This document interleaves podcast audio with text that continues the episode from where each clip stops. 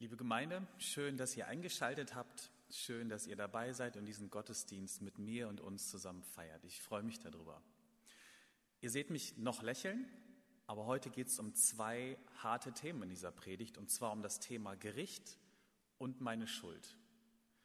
Wir reden da nicht so oft drüber, oder? Aber darum geht es heute in dem Bibeltext. Und der Bibeltext, der heute vorgeschlagen ist, steht in Jesaja 5 und es ist nach übereinstimmender Meinung aller alttestamentlichen Bibelforscher ein Meisterwerk hebräischer Dichtkunst. Das ist wirklich ganz hohes Niveau, ganz großes Kino. Und es ist ein Gedicht mit einem überraschenden Anfang. Das erkläre ich euch später. Ich lese Jesaja 5, die Verse 1 bis 7. Ein Lied von meinem Freund will ich euch singen. Es ist das Lied von meinem Freund und seinem Weinberg. Mein Freund hatte einen Weinberg auf einem fruchtbaren Hügel. Er grub ihn um, entfernte die Steine und bepflanzte ihn mit den besten Weinstöcken. Mittendrin baute er einen Wachturm. Auch eine Kelter zum Pressen der Trauben hob er aus. Dann wartete er auf eine gute Traubenernte. Aber der Weinberg brachte nur schlechte Beeren hervor. Jetzt urteilt selbst, ihr Einwohner von Jerusalem und ihr Leute von Juda. Wer ist im Recht, ich oder mein Weinberg? Habe ich irgendwas vergessen? Was hätte ich für meinen Weinberg noch tun sollen? Ich konnte doch erwarten, dass er gute Trauben trägt. Warum hat er nur schlechte Beeren hervorgebracht? Ich will euch sagen, was ich mit meinem Weinberg tun werde. Die Hecke um ihn herum werde ich entfernen und seine Schutzmauern niederreißen. Dann werden die Tiere ihn kahl fressen und zertrampeln. Ich werde ihn völlig verwildern lassen. Die Reben werden nicht mehr beschnitten und der Boden nicht mehr gehackt. Dornen und Disteln werden ihn überwuchern. Den Wolken werde ich verbieten, ihn mit Regen zu bewässern. Wer ist dieser Weinberg? Der Weinberg des Herrn Zebaoth, das sind die Bewohner von Israel die Leute von Juda, sie sind sein Lieblingsgarten. Der Herr wartete auf Rechtsspruch, doch seht her, da war Rechtsbruch. Er wartete auf Gerechtigkeit, doch hört nur, wie der Rechtlose schreit. Das ist der Text, über den ich heute mit euch reden will. Jetzt habt ihr vielleicht gedacht, ähm, was war denn jetzt an dem Anfang so überraschend? Habe ich irgendwas verpasst in dem Gedicht? Man verpasst so einiges, wenn man eben kein Hebräer ist und damals aufgewachsen ist ähm, und diese Bild- und Sprachwelt nicht kennt. Der Text beginnt für uns heute ziemlich überraschend, nämlich ähm, er beginnt als erotische Liebeslyrik. Ist tatsächlich so. Ähm, damals war Weinberg fast schon ein feststehender Begriff für eine leidenschaftliche Liebe für eine Frau, für eine Geliebte. Ihr könnt im Hohelied mal nachlesen, Hohelied 1, Vers 6, da wird der Weinberg genauso als Metapher und Symbol dafür benutzt. Damals war erotische Sprache verblümt im wahrsten Sinne des Wortes. Unsere heute ist total unverblümt, leider fast schon obszön und rutscht oft ins Dreckige ab. Also wir sagen dazu wirklich dreckige Sprache, was total verrückt ist. Damals war das ganz anders und wir haben eben kein Gespür dafür und merken das gar nicht, dass dieses Gleichnis, dieses Gedicht als erotische, als leidenschaftliche Liebeslyrik beginnt.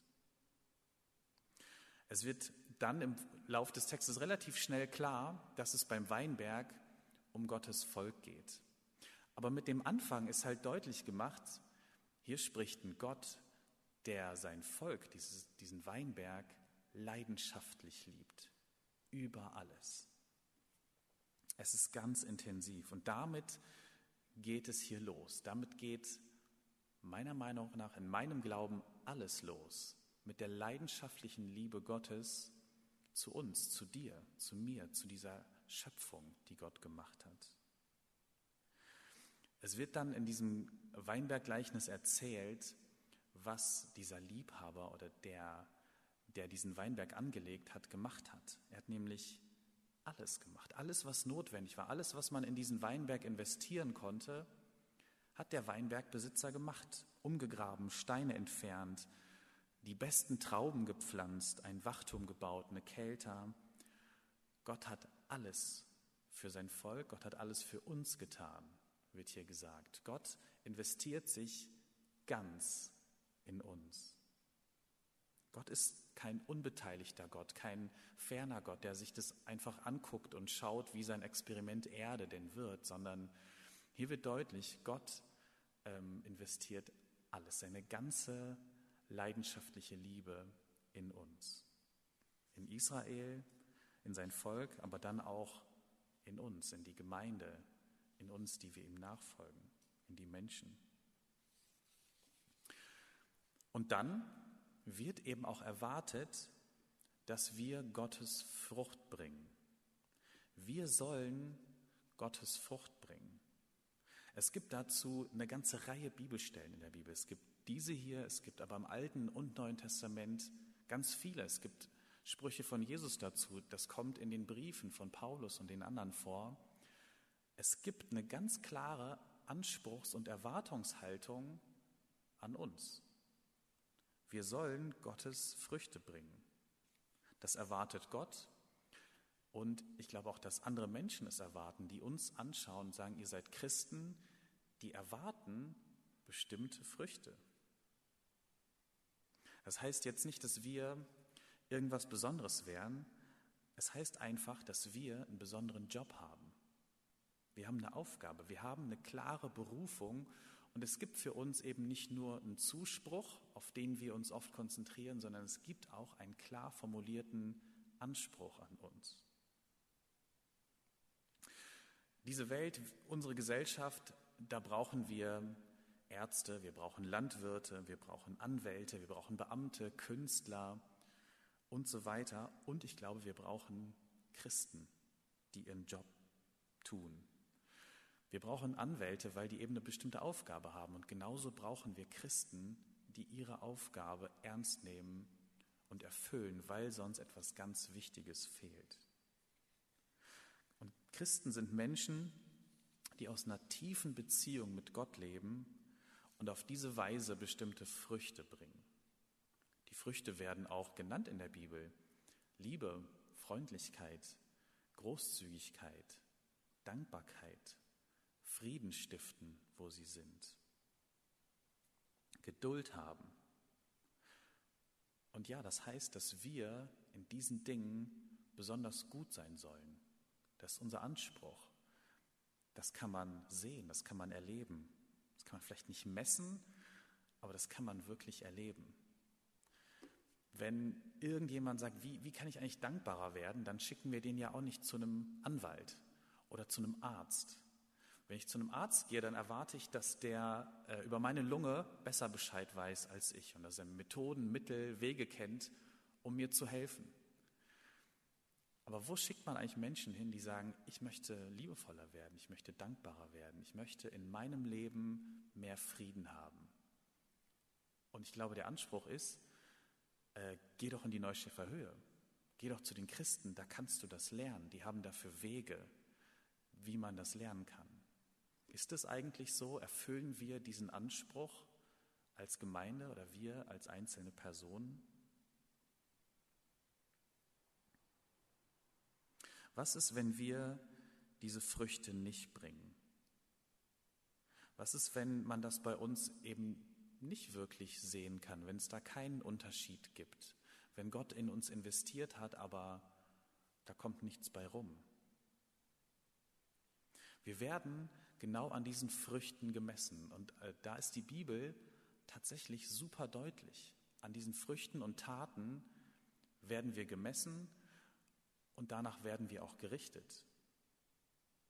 Das Gericht Gottes kommt, wenn diese Früchte überhaupt gar nicht sichtbar sind. Das erzählt dieses Gleichnis, das sagt auch Jesus.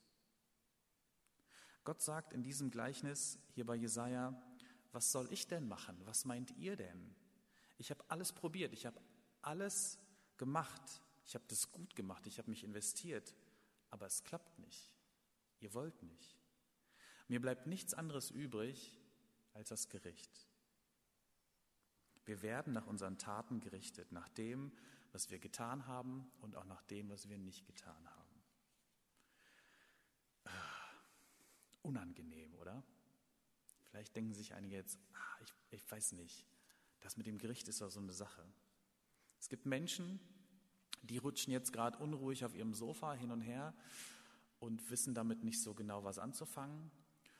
Und es gibt aber auch andere Menschen, die zu mir kommen, die höre ich bei uns in der Gemeinde, aber auch in anderen Gemeinden, die äh, fragen, ey, warum wird eigentlich bei euch gar nicht mehr übers Gericht und über die Schuld gepredigt? Warum wird darüber auch nicht mehr richtig geredet? Warum kommt das nicht vor? Und ich muss gestehen, die Leute haben ja nicht ganz unrecht. Es ist tatsächlich so. Ich, wir, wir predigen da nicht so viel drüber und wir reden da auch nicht mehr so viel drüber. Gericht Gottes und Schuld kommen nicht so oft vor. Warum? Warum ist das eigentlich so? Ein kleiner Antwortversuch. Ich glaube, weil die Begriffe Schuld und Gericht ähm, aufgeladen wurden mit Bedeutungen, auf die wir keine Lust mehr haben, die entweder irrelevant für uns wurden oder wo wir gesagt haben, nee, das sehe ich so und ich finde es falsch. Schuld wurde und wird bei Christen ganz oft total moralistisch verstanden. Also es gibt eine lange Liste von Do's und Don'ts, Sachen, die du tun musst und Dinge, die du auf keinen Fall tun darfst, sonst bist du kein Christ mehr. Und auf dieser Liste, ähm, ja, die ist oft vielleicht nicht bewusst formuliert, aber wir wissen es ziemlich genau. Leider landet da ganz oft äh, vieles aus dem Bereich Sex drauf, ähm, was du da tun darfst und was du nicht tun darfst. Und viele Leute haben gesagt, ich, ich kann damit nichts anfangen. Das ist kein äh, Verständnis von Schuld, das auf mich passt. Beim Begriff Gericht ist es so, dass es immer wieder den, einfach den drohenden Gott gab. Wenn du das und das tust, also wenn du dich an diese Liste hältst oder nicht hältst, ähm, dann kommt das Gericht. Das hat auch jahrhundertelang als Drohmittel funktioniert. Es funktioniert aber bei vielen Menschen nicht mehr. Gott sei Dank funktioniert das als Droh- und Angstmittel nicht mehr. Und ich glaube, wir als Gemeinde haben jetzt vielleicht einen jahrzehntelangen Prozess hinter uns, wo wir so ein, so ein altes Verständnis abgestreift haben und gesagt haben, ich verstehe das einfach so nicht mehr. Ich kann Schuld nicht einfach nur moralistisch sehen und identifiziert mit ganz bestimmten Sünden, die man vermeiden sollte. Und ich kann das Gericht auch nicht einfach nur verstehen, dass da ein drohender Gott ist, der äh, vielleicht am Ende die halbe Menschheit vernichtet. Das haben wir, glaube ich, zu Recht abgestreift und das ist total wichtig. Nur, was bisher noch nicht so richtig passiert ist, an die Stelle ist kein neues Bewusstsein von Gericht und eigener Schuld getreten. Und ich glaube, dass wir das brauchen. Wir brauchen das, weil das total biblisch ist. Es taucht immer und immer wieder auf. Und wir brauchen es, weil es ein Teil unserer Wirklichkeit ist. Wir erleben persönlich, wie wir schuldig werden an anderen Menschen, an dieser Welt. Und wir treffen eben auf die Vorstellung vom Gericht Gottes. Deshalb glaube ich, dass es ganz wichtig ist, sich innerlich entspannen zu können und zurücklehnen zu können, wenn man ein falsches, ein angstmachendes Gerichtsverständnis hatte, aber gar keine Vorstellung vom Gericht Gottes zu haben, ist zu einfach und es ist naiv. Wie sieht denn jetzt das Gericht Gottes aus, wenn dieses alte Verständnis, das ich bewusst vereinfacht dargestellt habe, ähm, wenn das so nicht mehr für uns gilt? Wie können wir denn dann über das Gericht Gottes reden? Wie können wir es denn verstehen? Und ich glaube, Jesaja gibt uns in dem Text ein ganz grandioses Bild dafür und eine gute Sprache, wie man das formulieren kann. Man muss hier nämlich auch ganz genau lesen, was da steht. Und zwar kann man erstmal da lesen, was da nicht steht. Da steht nicht, dass Gott zornig wurde, dass er Schaum vor dem Mund hatte und diesen gesamten Weinberg völlig vernichtet und kurz und klein gehauen hat. Steht da nicht.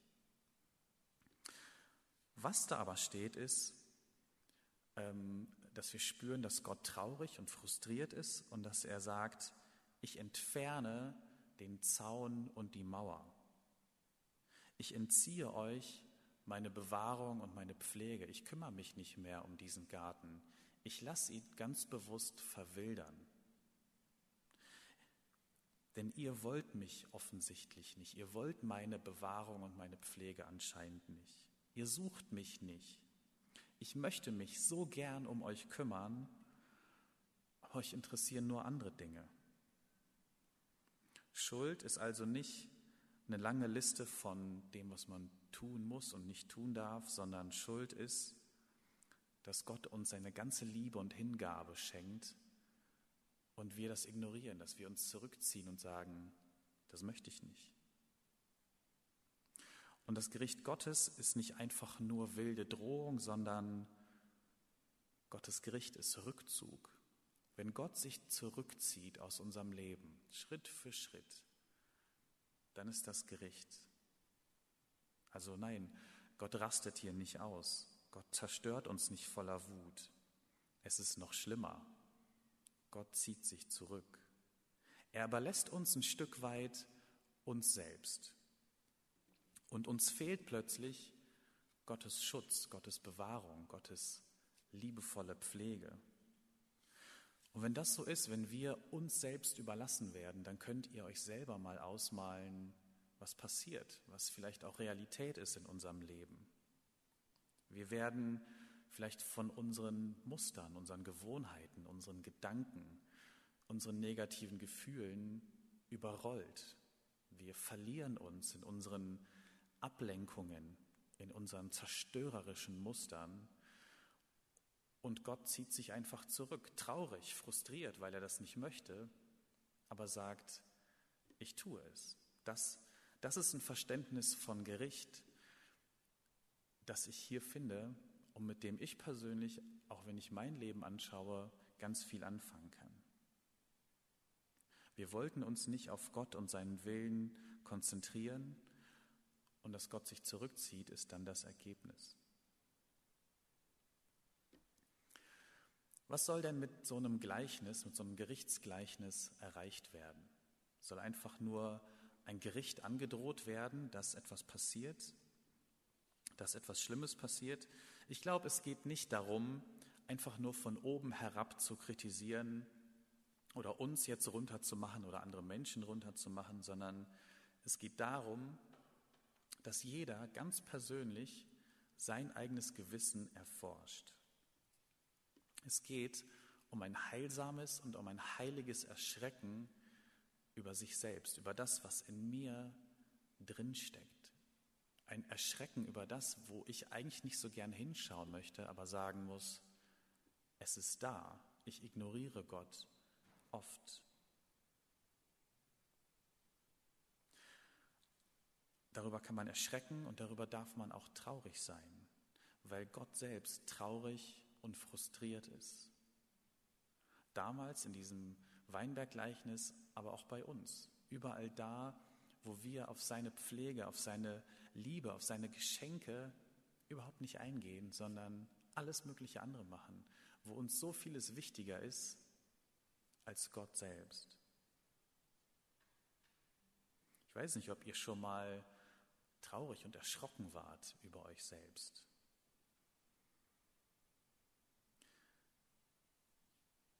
Und so, so, so eine Schulderkenntnis hattet. Man kann dahin kommen und denken, ähm, ich drehe mich so viel um mich selbst. Das ist ja unfassbar. Wie konnte es eigentlich so weit kommen? Ich bin so sehr in meine eigenen Sorgen, Gedanken und Probleme verstrickt, dass ich Gott und die anderen Mitmenschen um mich herum überhaupt nicht mehr wahrnehme. Mein Geist, mein Inneres ist so träge geworden. Ich bin viel zu unkonzentriert, viel zu kraftlos, viel zu schwach, um Ertrag zu bringen, um fruchtbar zu sein. Ich verliere mich in Gedanken und Ablenkungen, die Macht, immer mehr Macht über mich gewinnen. Ich gebe mir kaum noch Mühe, mich auf Gott und auf seinen Willen zu fokussieren. Meine Prioritäten sind total verschoben. Gottes Gemeinschaft, Gottes Wille ist schon lange nicht mehr mein wichtigster Fokus. Und unter meinem Verhalten mussten und müssen Menschen deshalb immer wieder leiden. Es tut weh, an diese Punkte zu kommen, aber sie sind wichtig. Und dafür gibt es auch diese Gerichtstexte, dass wir genau an diesen Punkt kommen und so ein heiliges und gleichzeitig heilsames Erschrecken erleben. Dieser Text hat mit der Liebe begonnen, als Liebesgedicht und endet als Gerichtstext, als Gerichtsandrohung. Gibt es denn jetzt in diesem Text überhaupt kein, keine Barmherzigkeit, keine Geduld Gottes, keine Vergebung? Auf den ersten Blick nicht. Es endet wirklich als Androhung des Gerichts. Aber auf den zweiten Blick gibt es das eben doch. Es gibt es natürlich als Zusage in ganz vielen anderen Bibeltexten, zum Beispiel in der Lesung, die wir gehört haben. Aber es gibt auch in diesem Text ganz versteckt ein Evangelium, eine gute Nachricht. Und die lautet, es gibt den Weinberg noch. Der ist am Ende immer noch da. Er ist verwildert, aber er ist nicht zerstört, er ist nicht ausradiert. Er ist noch da und Gott liebt ihn immer noch. Das Evangelium, die gute Zusage ist, Gott zieht sich nie ganz zurück. Wenn Gott sich ganz aus unserem Leben zurückziehen würde, dann würde das den Tod bedeuten. Aber das geschieht nicht. Gott bleibt immer. Gott kümmert sich doch noch weiter. Und diese Barmherzigkeit ist etwas, auf die wir uns auch verlassen können. Was ich heute sagen möchte und wollte, ist, dass aber ein Teil der Barmherzigkeit immer auch unser Erschrecken ist über unsere eigene Schuld und über un unser eigenes Versagen. Und dass wir es uns manchmal vielleicht zu einfach machen mit der Barmherzigkeit Gottes, indem wir eine direkte Abkürzung nehmen, indem wir nicht mehr den Weg nehmen über die Betroffenheit, über unsere Schuld, sondern direkt zur Barmherzigkeit gehen wollen und uns dann wundern, dass wir diese Barmherzigkeit aber gar nicht richtig spüren und nicht richtig erleben. Rettung, Heilung, Vergebung gibt es gerade für die, die sich in diesem Gleichnis vom Weinberg wiedererkennen und die durch dieses Feuer der eigenen Schulderkenntnis durchgehen und merken, Gott ist am Ende doch noch da und Gott vergibt mir. Ich möchte jetzt ganz am Ende dieser Predigt ein Schuldbekenntnis sprechen. Ihr könnt das innerlich mitsprechen und wenn ihr wollt, könnt ihr immer nach einem Satz, den ich sage, den Satz innerlich oder auch laut mitsprechen, nimm es in deine Hände, barmherziger Gott. Ich spreche ein Schuldbekenntnis. Wir tragen unser Versagen unsere Schuld vor Gott, den Barmherzigen. Wir sind so oft gefesselt in Angst und Sorge. Nimm es in deine Hände, barmherziger Gott. Wir sind so oft ungeduldig und unsere Worte lieblos. Nimm es in deine Hände, barmherziger Gott. Du siehst alle unsere Grobheit und unsere Gewalt. Nimm es in deine Hände, barmherziger Gott. Du weißt, wie oft wir unfähig sind, nachsichtig mit Menschen umzugehen, und statt ihnen zu verzeihen, sind wir nachtragend. Nimm es in deine Hände, barmherziger Gott. Du siehst, wie oft unser Blick auf die Schmerzen und die Bedürfnisse anderer fehlt. Nimm es in deine Hände, barmherziger Gott. Du siehst, wie oft wir fixiert sind auf das eigene Glück und unser Wohl. Nimm es in deine Hände, barmherziger Gott. Und alle unsere unterlassene Hilfe und alles versäumte Eintreten für Gerechtigkeit, nimm es in deine Hände, barmherziger Gott. Guter Gott, nimm alles, was falsch war, in deine barmherzigen Hände. Nimm von uns Sünde und Schuld und Versagen und erfülle uns neu mit dem Geist deiner Liebe durch Christus, unseren Retter und Heiland. Amen.